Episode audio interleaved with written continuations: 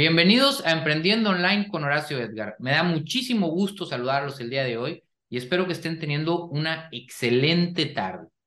Ya saben que aquí en este espacio en Emprendiendo Online tenemos la misión, el objetivo de siempre traerles contenido que los ayuden a estar más cerca de tus sueños, a estar más cerca de obtener las herramientas que te permitan que tu negocio crezca o que puedas emprender tu primer negocio. Y saben que siempre tenemos invitados que están logrando o que son expertos en alguna de las áreas que a ti, que me has mandado un mensaje y que me has dicho, oye, necesito ayuda con esto o me gustaría que entrevistaras a tal persona, son lo que necesitas y esas son las personas que vienen aquí a Emprendiendo Online. Y el día de hoy, obviamente, no es la excepción. La invitada del día de hoy es una persona que nos está visitando desde España, que se ha especializado en emprendimiento y en TikTok. Aparte tiene más de 50 mil seguidores en TikTok, por lo que tiene bastante autoridad para hablar sobre el tema. Eh, bienvenida al programa, Aina. Gracias por acompañarnos. Aina Sánchez, experta en emprendimiento y en TikTok, que nos acompaña aquí en Emprendo Online el día de hoy. Hola, ¿qué tal? Muchísimas gracias por invitarme. Es un placer que me hayas invitado y tengo muchas ganas de, de conocer a tu audiencia y explicarle todo el valor que pueda darle. Oye, Aina, pues vamos a empezar por qué es lo que haces tú hoy en día, a qué te dedicas. Eh, obviamente, bueno, eh, em, experta en emprendimiento y en TikTok, pero ¿cómo es un día en la vida de Aina? ¿Qué es lo que haces? Eh, ¿Cómo funciona tu negocio? ¿Cómo le haces para poder vivir de esto que tantas personas les interesa empezar a dedicarse a emprender o a usar TikTok para su negocio?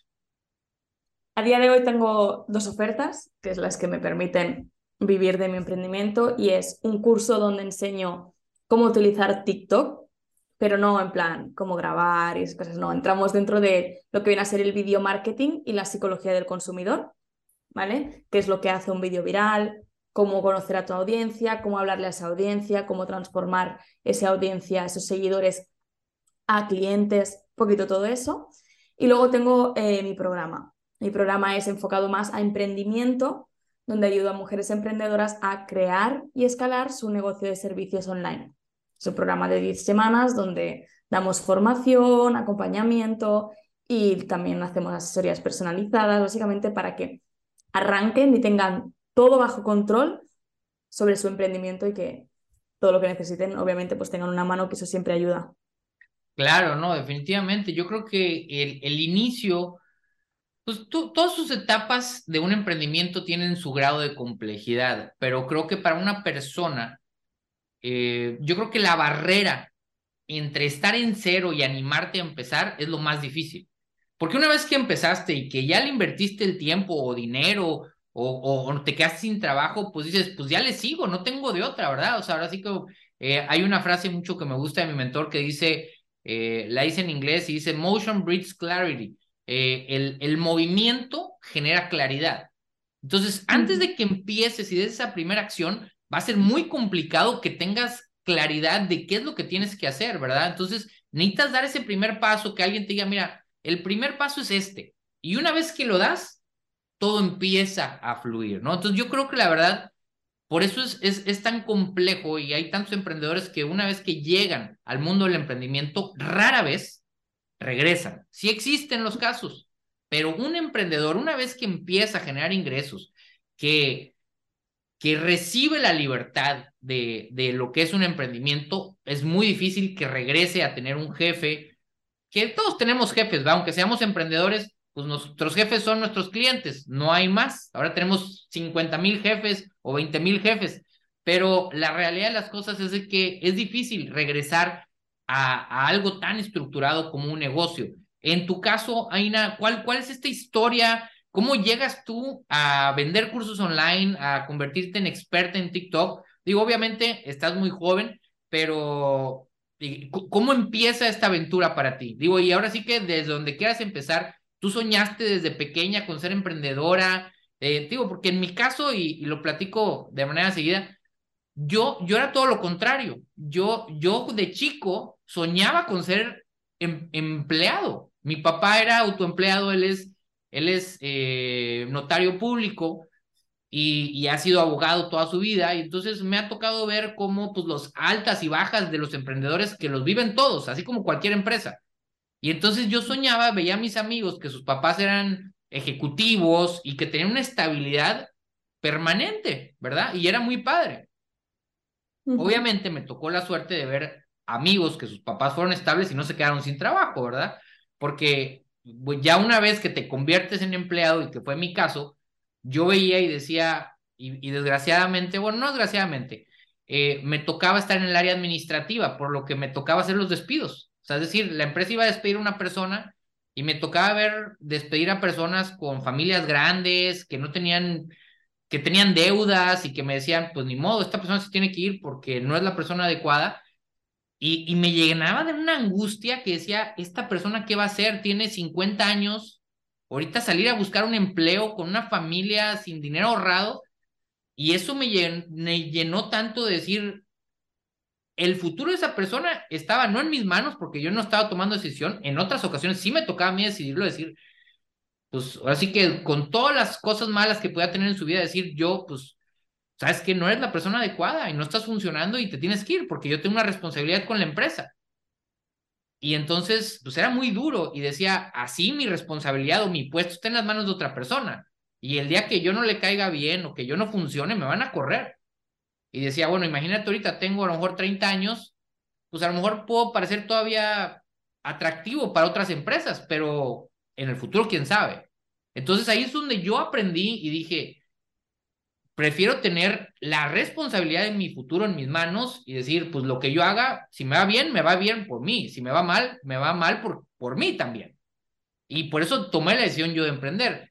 Pero mi sueño inicial era, yo quiero estabilidad, quiero no batallar, quiero que cada 15 días me llegue mi cheque y diga, me olvido. En tu caso, ¿qué es lo que tú pensabas? O sea, ¿siempre soñaste con ser emprendedora? No, la verdad que no. La verdad que siempre había pensado como tú, ¿no? En plan, básicamente entrar en una empresa y escalar y ir a hacer, no sé, la jefa de departamento, lo que sea, lo que ves en las películas, más que nada las películas. Exacto. Ahí está, todo, todo muy bonito. Y bueno, por eso fui pues por el camino, ¿no? Hice, hice un grado, una carrera sobre marketing. Lo bueno es que sí que me gustó lo que estudié, ¿vale? Entonces he seguido haciendo este camino, luego empecé a hacer prácticas en una empresa, me cogieron en la empresa, fui escalando en la empresa, ¿sabes? Lo típico que dices, ah, pues te va bien, ¿no? Pero yo, de golpe, veía lo que había por encima mío, mis jefas, y decían, es que no quiero escalar más, o sea, no me gusta lo que veo. Y, voy, ¿y ahora qué, no? En ese momento pues me sentí un poco perdida en plan, ¿qué hago? En teoría estoy haciendo lo que todo el mundo dice que tienes que hacer, pero yo no me siento bien. Entonces, como si fuera cosa del destino, entré en TikTok y vi un vídeo de una chica que hablaba sobre esto, sobre emprender y vender tus servicios online. Y dije, bueno... ¿En, qué año estamos, digo, para poner un, poquito de contexto, eh, ¿en qué año estamos hablando de esto? Yo estuve trabajando en la empresa esa durante dos años. Empecé en 2019 con las prácticas y fue en 2021 a julio de 2021 así, que dije, venga, va, voy a empezar mi cuenta de TikTok a ver qué pasa. ¿Vale? Y nada, empecé a subir vídeos en TikTok explicando mi conocimiento, entonces empecé a recibir solicitudes de gente que estaba interesada en mis servicios inexistentes porque yo no tenía ningún servicio. Entonces los fui creando a medida que los iban solicitando, ¿no? Entonces pasé a ser primero social media manager, ¿no? Que es lo que se llama gente que te gestiona las redes sociales, te crea el calendario de contenido y todo eso, ¿no? Y esto estuve, estuve bastante tiempo haciéndolo, em, casi un año, no, un año. La verdad que estuve un año haciendo eso. ¿Y le ayudabas a, a, que a marcas, a personas o de los dos? Normalmente eran marcas, ¿vale? Empresas. y ya habías, perdón, perdón que te interrumpa, Aina, eh, ¿ahí ya habías renunciado o estabas trabajando y aparte eh, haciendo esto por un lado? No, estuve desde julio, agosto que empecé mi marca personal como tal, hasta diciembre intentando encontrar pues ese mi primer cliente y tal. Hice asesorías, ¿vale? Pero bueno, asesorías no me daban para vivir de eso. Pero en diciembre casi a punto de rendirme porque no encontraba el cliente ese que me dejara, o sea, que me permitiera dejar mi trabajo convencional. Estaba trabajando muchísimas horas. Terminaba de trabajar a las 6 de la tarde del trabajo convencional, luego volví a casa y luego seguía trabajando hasta las 10, 11 de la noche en mi emprendimiento y llega un momento en que casi exploto y digo, da igual, paso. Pero al final no, eh, justo esa semana después de la llorera de me voy a rendir, no sé qué, no sé cuántos, cerré mis primeros tres clientes que vinieron de golpe. De social media, ahí era todavía como eh, community manager, vamos a llamarle de alguna manera. Ah, eh... Sí, vamos a llamarle así. Lo que pasa es que social media manager es más enfocado a estrategia y no tanto a desarrollo de, te publico esto, te subo esto y todo. Ah, lo ok, o sea, tú no eras, o sea, sí, entonces eres social media manager, de esos eran tus clientes, o sea, no era tanto community management. Ok, perfecto, qué bueno. Era social, social, media manager con funciones de community manager, es decir, hacía el pack completo, ya sabes que cuando empiezas, eh, empiezas con todo, da igual, te dicen esto, sí lo hago, lo otro tal, sí lo hago, ¿sabes? todo lo que te permita dejar tu trabajo convencional entonces empecé con eso, ¿no? En diciembre, es decir, estuve desde agosto de 2021 hasta diciembre de 2021 intentando encontrar ese cliente y en cuanto encontré los tres primeros clientes en diciembre, dije adiós al trabajo convencional. Es más, lo dejé en, Navidad, justo. Entonces, sí. Em, entonces, pues nada, empecé allí con clientes hasta hace poco, hasta este verano, ¿vale? Hasta finales de este verano. Okay. O sea, casi un año. Y entonces empecé a ver que eso no me acaba de llenar. Em, no sabía por qué, pero lo que sí que disfrutaba mucho era el tema de las asesorías. ¿vale? Oye, eh, perdón que te interrumpa, porque eh, se me hace bien interesante ese punto, porque yo siento que muchos de los que nos dedicamos, yo también doy cursos, doy asesorías, tengo una agencia de marketing, y mi agencia de marketing, aunque siempre yo la diseñé pensando en en, apoyar a las personas, generar eh, lanzamientos, vender productos online, en la venta de, infoproductos, de productos digitales, eh, pues llega la tentación, me llegó la tentación como a muchos del social media manager o del community management. Y, y en el papel parece algo que es sencillo, porque lo sabes hacer si te dedicas a esto, y que dices, bueno, me van a pagar mensualmente una prima fija que para un emprendedor pues te da estabilidad, ¿verdad? Cuando a lo mejor cuando estás vendiendo tus propios productos o estás lanzando, eh, crea esa inestabilidad. Y a lo mejor, bueno, en mi caso así lo pensé, ¿verdad? Que te digo, yo soy contador público, me gusta la estabilidad y decía, bueno, me voy a ir por allá. Pero una vez que empiezas a manejar o a tratar con clientes, lo que es el community management, específicamente esa parte de, del negocio, es sumamente demandante y sumamente mal pagado.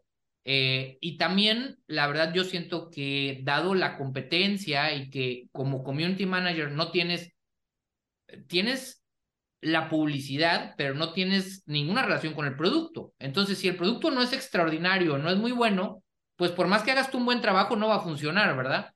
Entonces, hay una, pues, ¿cómo se llama? Una disonancia entre tu trabajo y el resultado que el cliente espera y entonces ahí puede haber esos problemas. En, mi, en lo particular, para mí fue muy difícil estar continuamente trabajando con los clientes que podían pedirte un cambio como que, oye, esta imagen no me gusta el color rosa, yo lo quiero rosita. Este texto me gustó, pero no está tan bonito. Y este, y era sumamente demandante, y para un cliente que no pagaba tan bien, quería el servicio como si fuera yo su empleado al 100%, ¿verdad? Entonces, eso es lo que yo aprendí y por eso me salí completamente de esa parte del negocio. Eh, o bueno, prácticamente, tengo, todavía lo hago para algunos clientes, pero no es mi, mi fuerte y la verdad no me interesa agarrar clientes en ese sentido. Pero en tu caso, no sé, a lo mejor es una percepción personal que a mí no me haya encantado. En tu caso, ¿sí es algo, te pasó algo similar o, o por qué no te llenaba? Bueno, yo tuve la suerte de que mis clientes no era tanto el diseñar los posts, el publicar, era más, como te comentaba, el tema de estrategia, ¿no? Yo les creaba los guiones, les decía cómo tenían que hacer los vídeos, ¿vale? Era un poco directriz, ¿no? En plan, como si fuera directora de cine. Y eso era divertido, pero eh, me di cuenta de que eh, no me llenaba suficiente. Entonces dije, ¿qué es lo que me está gustando? Me está gustando enseñar, porque en las asesorías estratégicas lo que hacía era enseñar.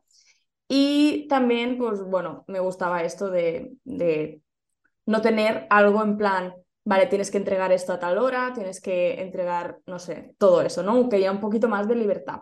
Entonces dije, bueno, pues me está gustando enseñar, estoy disfrutando eso, estoy disfrutando de la creación de contenido, pues voy a potenciar eso. Entonces, ¿qué hice? Pues empecé a sacar pues, los infoproductos como el curso y luego el programa, ¿vale? Y a partir de ahí, mm, clientes de social media management.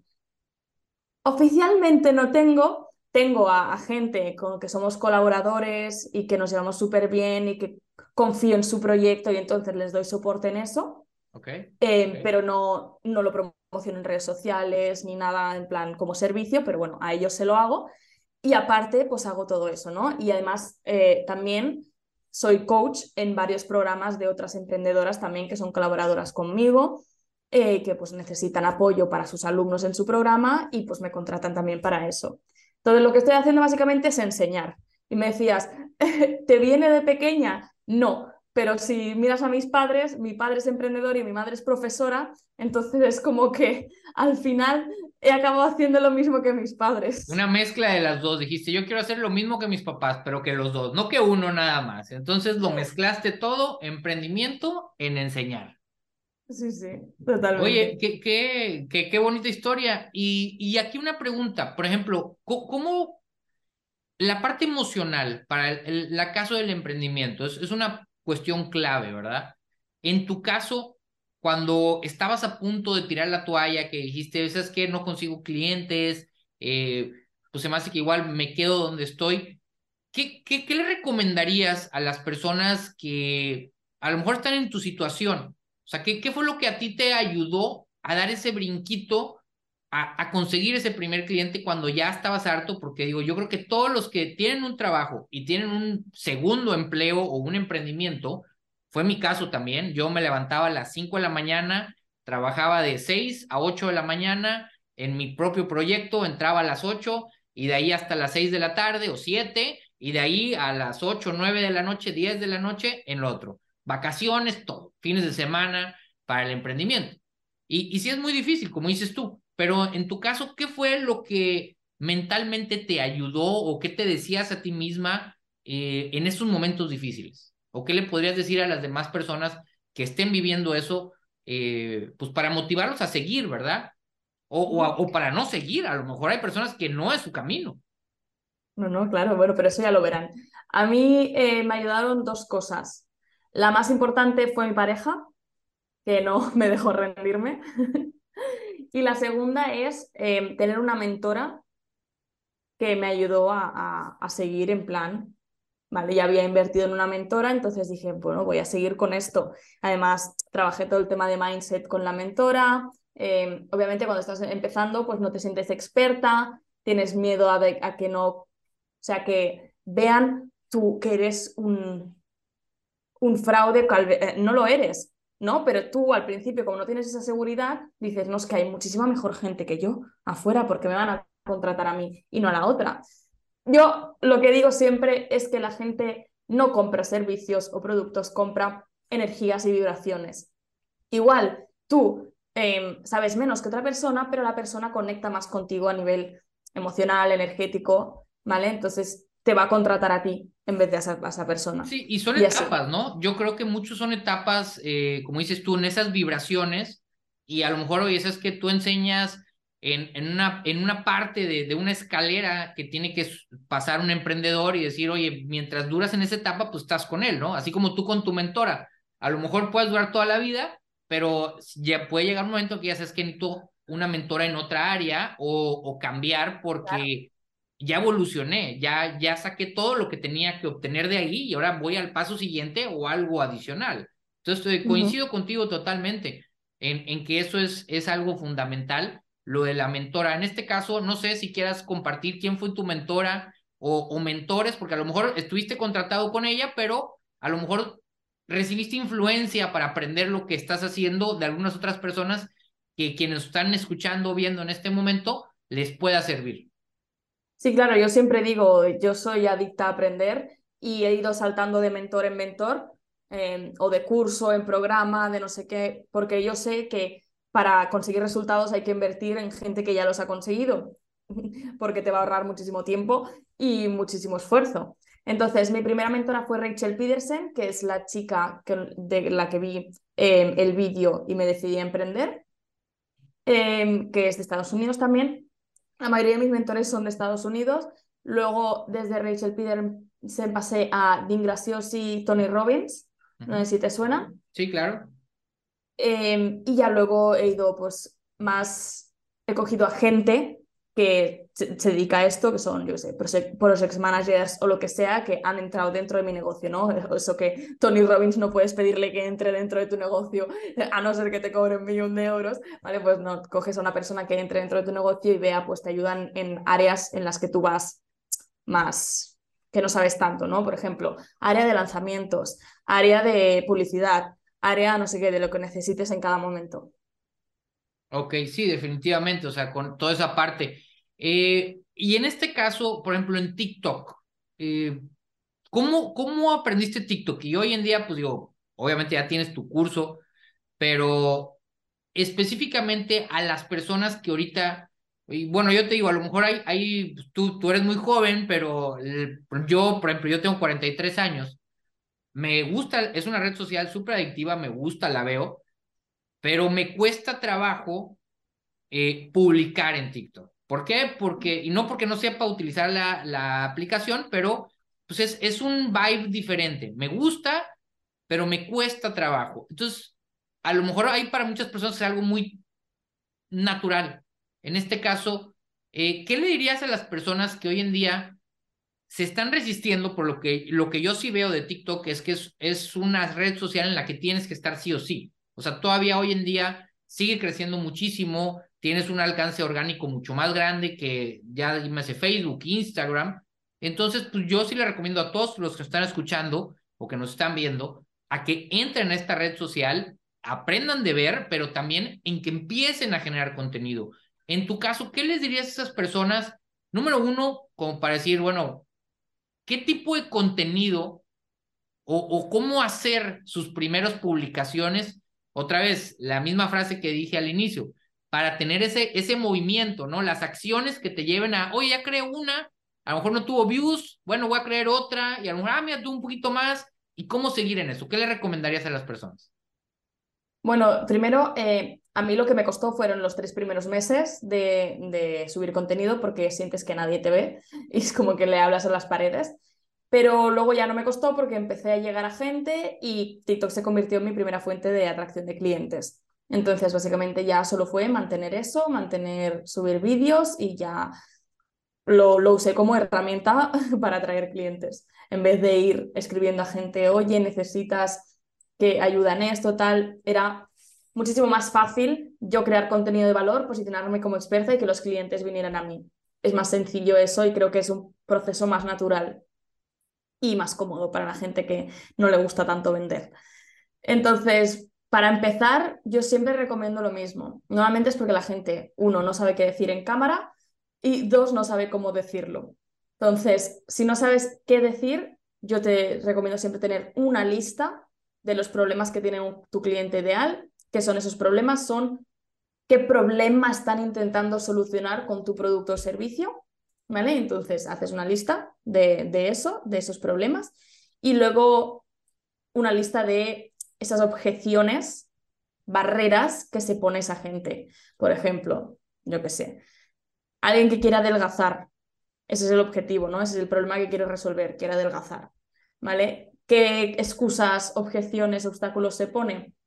No es que no puedo comer bien porque tengo hijos y mis hijos pues no quieren comer verduras y se me hace muy complicado, ¿no? Entonces, hay una. No porque es que no tengo tiempo para ir a hacer deporte, hay otra, ¿no? Y entonces haces la lista de las objeciones y todas esas listas de objeciones son ideas de contenido en las que tú puedas desarrollar para, para redes sociales.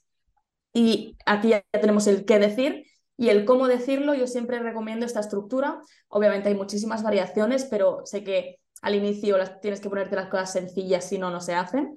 Entonces siempre recomiendo la estructura de frase gancho, valor y call to action, que viene a ser lo mismo que llamada a la acción, ¿no? La frase gancho es una frase que llama la atención al usuario, ¿no? Para que se quede en el vídeo. Em, el valor es, pues, solucionas el problema que estabas hablando en la frase gancho. Y el call to action o la llamada a la acción es esa acción que, que le dices tú al, al usuario que haga después de ver tu vídeo, ya sea sígueme, comenta, ve al link de mi bio, lo que necesites, ¿no? Y esta es la estructura base que encontrarás en todos mis vídeos. Obviamente hay variaciones, hay algunas más complicadas, es un poco un juego, ¿no? Pero eh, para empezar, esa está genial. Oye, Aina, y ya que tienes, por ejemplo, en tu caso, dijiste tú tres meses, eh, que en tres meses ya empezaste a sentir que la gente te escuchaba casi todas las personas que están en redes sociales, que tienen pues, cierto número de seguidores, se acuerdan cuándo fue que empezó a tomar eh, tracción, como que siempre hay un video que de todos tenían 10 views o 100 views y de repente hubo uno que se fue a 1000 o a 10 mil y, y que hizo una diferencia. En tu caso, ¿te acuerdas? ¿Tienes una experiencia similar? Sí, sí que me acuerdo de mi primer vídeo viral, viral hablaba sobre todo de optimizar las biografías de Instagram, ¿no? Que como, como escribir tu biografía de Instagram o de TikTok. Y hacía como, como un, no era un sorteo, pero básicamente decía, si quieres que te optimice la tuya, dímelo en comentarios. Claro, yo no esperaba que ese vídeo tuviera más de 7.000 comentarios. ¿Sabes? Yo, yo, no me esperaba por los cuatro o cinco comentarios que tenía siempre. Entonces explotó, ¡pum! Entonces lo hice básicamente y yo siempre lo digo, cuando algo te funciona, hazlo más veces. Entonces, lo hice otra vez y otra vez y otra vez. Y así fui subiendo, ese fue el boom más grande en el que conseguí 50.000 seguidores en, en nada, en una semana. Y a partir de ahí, pues ya fue subiendo, subiendo, subiendo hasta ahora que tengo más de 350.000. Wow, eh, entonces, bueno, sí, sí, sí lo dije bien, más de 50 mil, pero no, más de 350 mil. No, no, mucha, mucha diferencia. Oye, eh, y, y, entonces en, ese movimiento, en, en, ese, pues crecer, por ejemplo, se me interesante lo que decías, les dijiste, oye, te optimizo yo, dices, ¿ibas a sortear, lo dijiste? ¿O dijiste, les voy a optimizar a cada uno de esos siete mil comentarios? No, no, no, dije al final que no podía optimizar a todos, obviamente que escogería a dos o tres eh, y que obviamente les haría un vídeo paso a paso para la gente que se había quedado con las ganas de pues, recibir la optimización, ¿no? Entonces hice un vídeo paso a paso de cómo se hacía y luego puse como ejemplo a tres personas más. Ok, entonces, o sea, realmente, ¿y no tuviste ahí un poquito de, de alguien que, oye, me dijiste que le ibas a hacer, yo quiero que me lo hagas a mí, cosas así por el estilo? Lo que hay. como comprenderá, no soy superwoman, no puedo optimizar 7000 biografías. Ok, pero sí recibiste ese tipo de comentarios. No me acuerdo. No recuerdas, ok, no hay problema. Oye, Aina, pues eh, se me hace muy interesante todo esto y, y en, en el tema del emprendimiento, o sea, hablamos ya de TikTok, cómo empezar y que es una muy buena fuente para generar clientes potenciales. Y aquí nada más le diría, para una persona que va a iniciar y que quiere iniciar un negocio digital específicamente, ¿no? Que yo creo que bueno, yo, yo fomento mucho el emprendimiento digital porque es algo que te permite eh, enfocarte en tu pasión, en las cosas que te encantan de una manera mucho más directa que con negocios tradicionales. No digo que no se pueda, pero es más sencillo iniciar pues en los negocios digitales, ¿no? ¿Qué le dirías a una persona que no tiene ni idea de nada? Es decir, está en ceros y, y no ha hecho ningún paso hacia adelante, eh, dice, oye, pues no tengo, no sé ni qué quiero emprender. Lo único que sé es de que quiero empezar a emprender porque suena bonito, porque veo que la gente está ganando dinero en Internet, eh, no, me, no me alcanza con lo que gano. ¿Qué le dirías a esa persona que está así en ceros? Como que si sabes que, mira, yo te recomiendo que hagas esto. ¿Qué le dirías? Hay un ejercicio muy guay que les hago hacer a mis alumnas que se llama el Ikigai, ¿vale? No sé si te suena eso.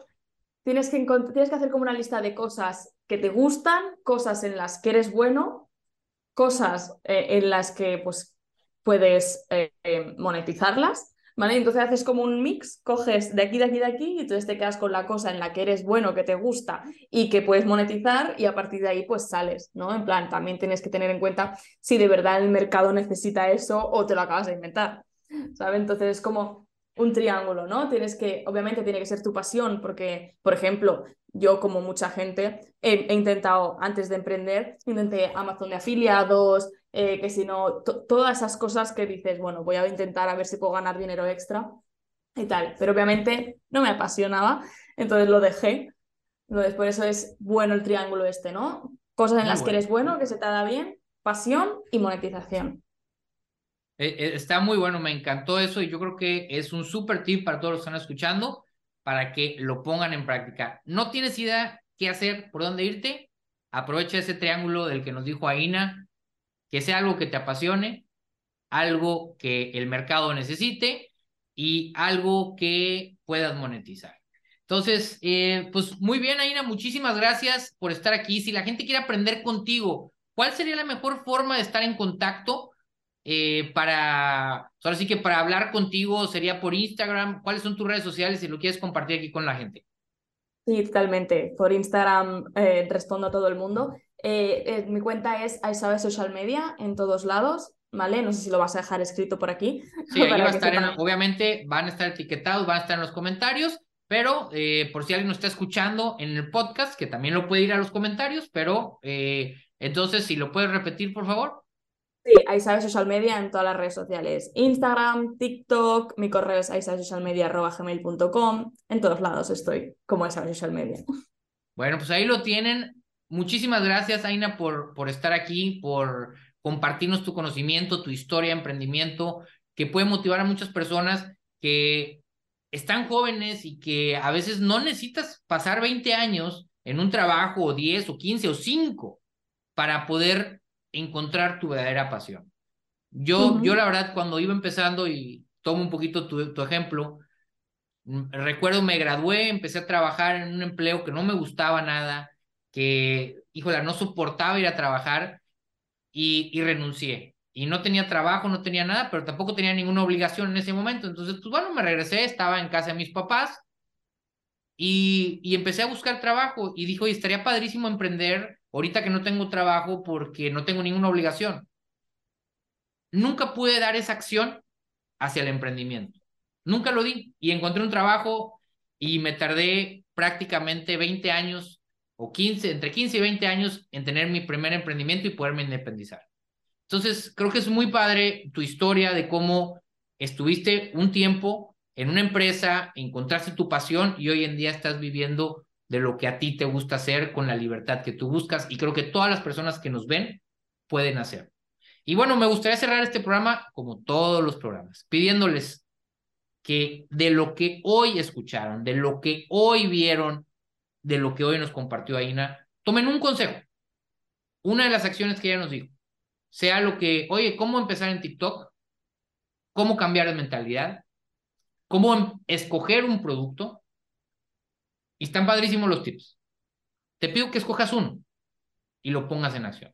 Porque recuerda, es mucho mejor dar una acción en la dirección correcta que esperarte a tener un plan completo que sea perfecto.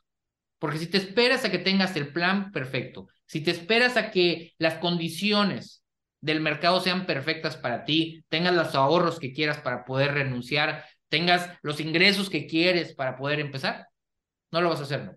Entonces, una acción en la dirección correcta es mejor que esperarte a tener el plan completo. Y recuerda, no seas un espectador, monetiza tus ideas. Nos vemos y hasta la próxima.